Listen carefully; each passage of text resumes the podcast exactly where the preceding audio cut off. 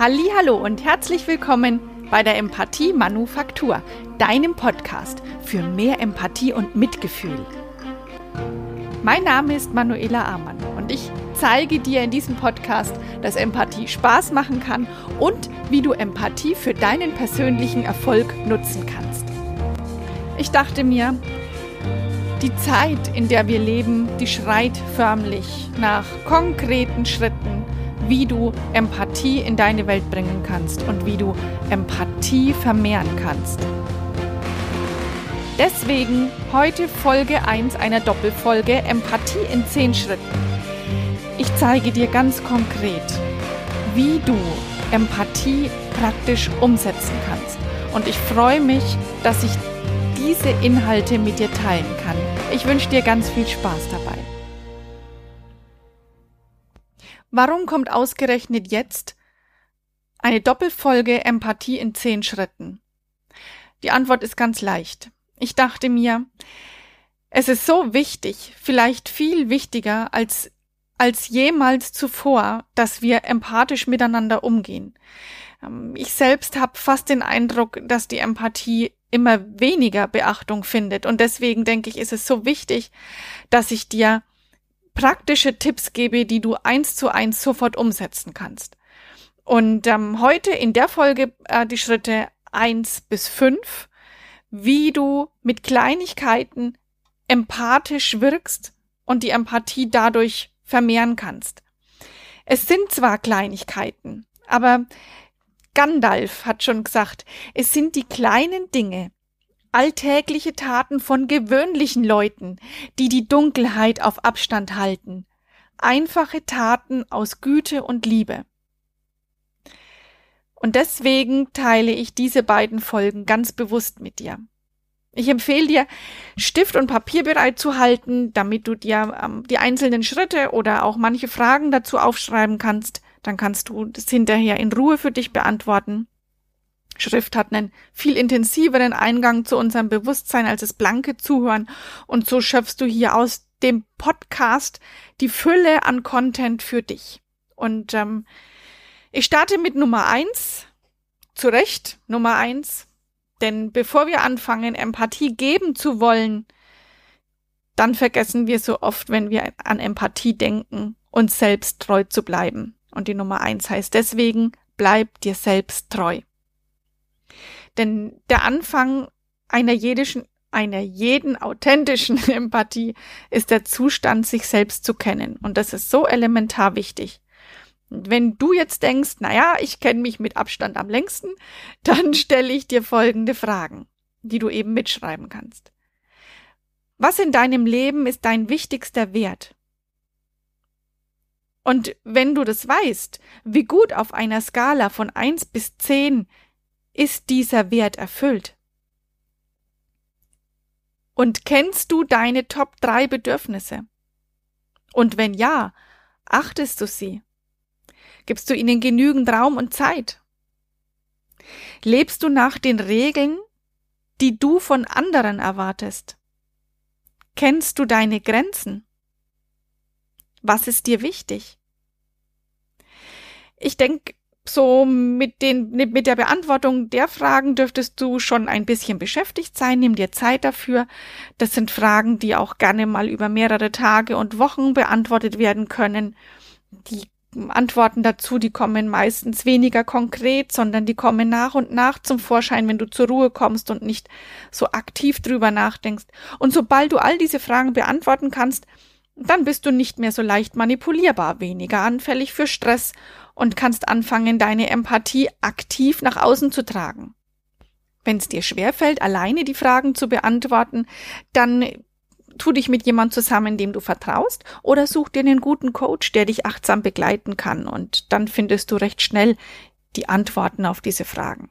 Denn ohne deine sicheren Antworten auf diese Fragen werden die nächsten neun Punkte super anstrengend für dich werden.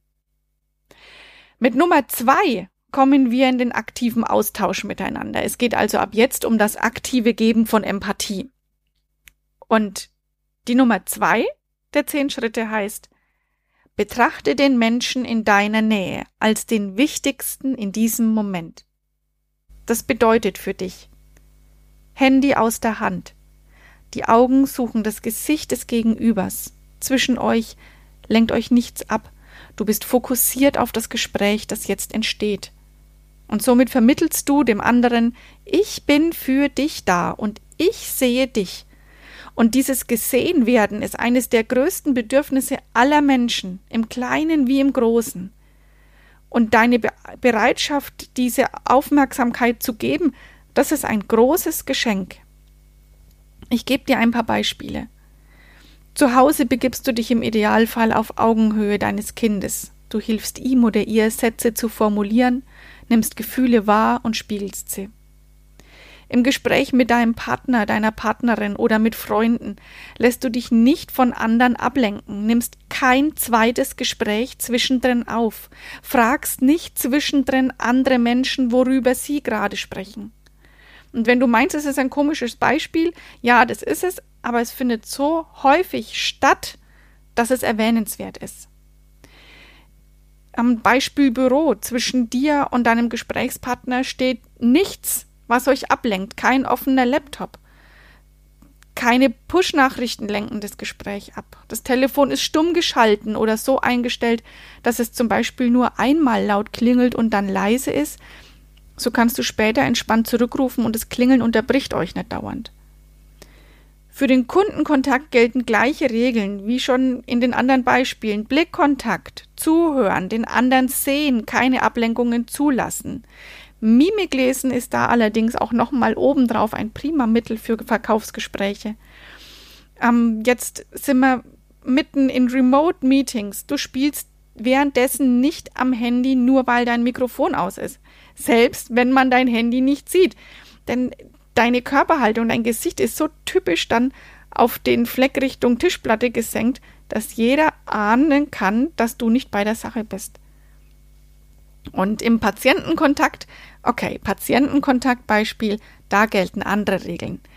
Da kannst du natürlich während des Gesprächs den Urinbeutel ausleeren, Kurveneinträge machen, rausgehen aus dem Zimmer, Medikamente holen oder auch Beispiel Hausarzt. Der Hausarzt, der schaut während des Gesprächs auf dem Bildschirm, ganz klar, geht ja nicht anders.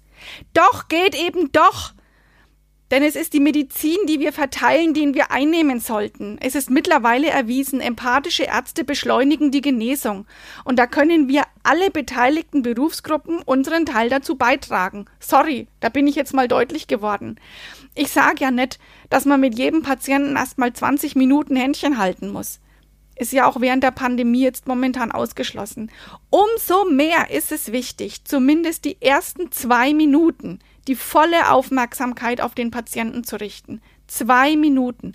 Die Investition, die lohnt sich, denn die Patienten werden dadurch ruhiger, zufriedener, aufgeschlossener, positiver.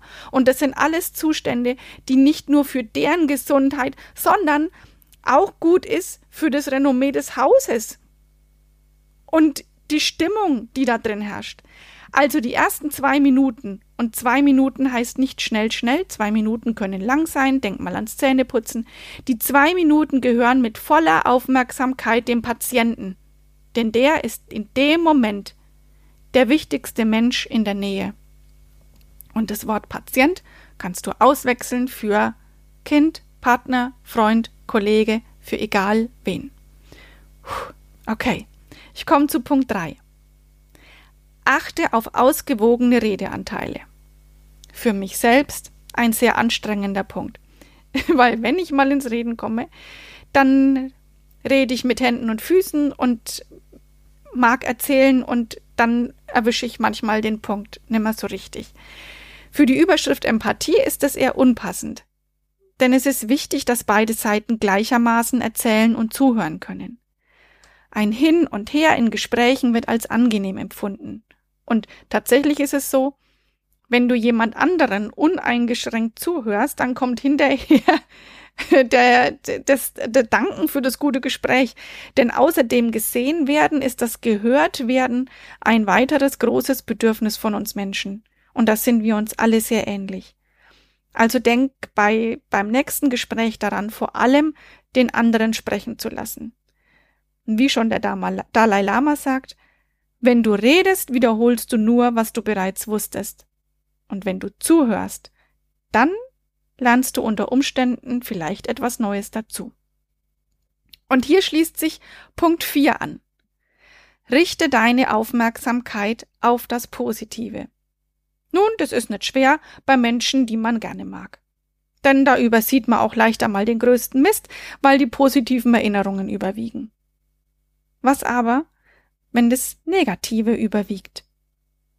Zumindest in deinem Empfinden überwiegt. Dann wird's nämlich anstrengend. Denn wie soll man denn die Aufmerksamkeit auf das Positive richten, wenn das Negative so dermaßen offensichtlich ist? Dann bleibt dir nur das Tischdenken. Das Tischdenken. Mal dir ein Blatt, mal dir ein Blatt, mal dir einen Tisch auf ein Blatt Papier und ähm, wenn du ein konkretes Problem mit einem bestimmten Menschen hast, dann schreibst du den Namen der Person groß auf die Tischplatte.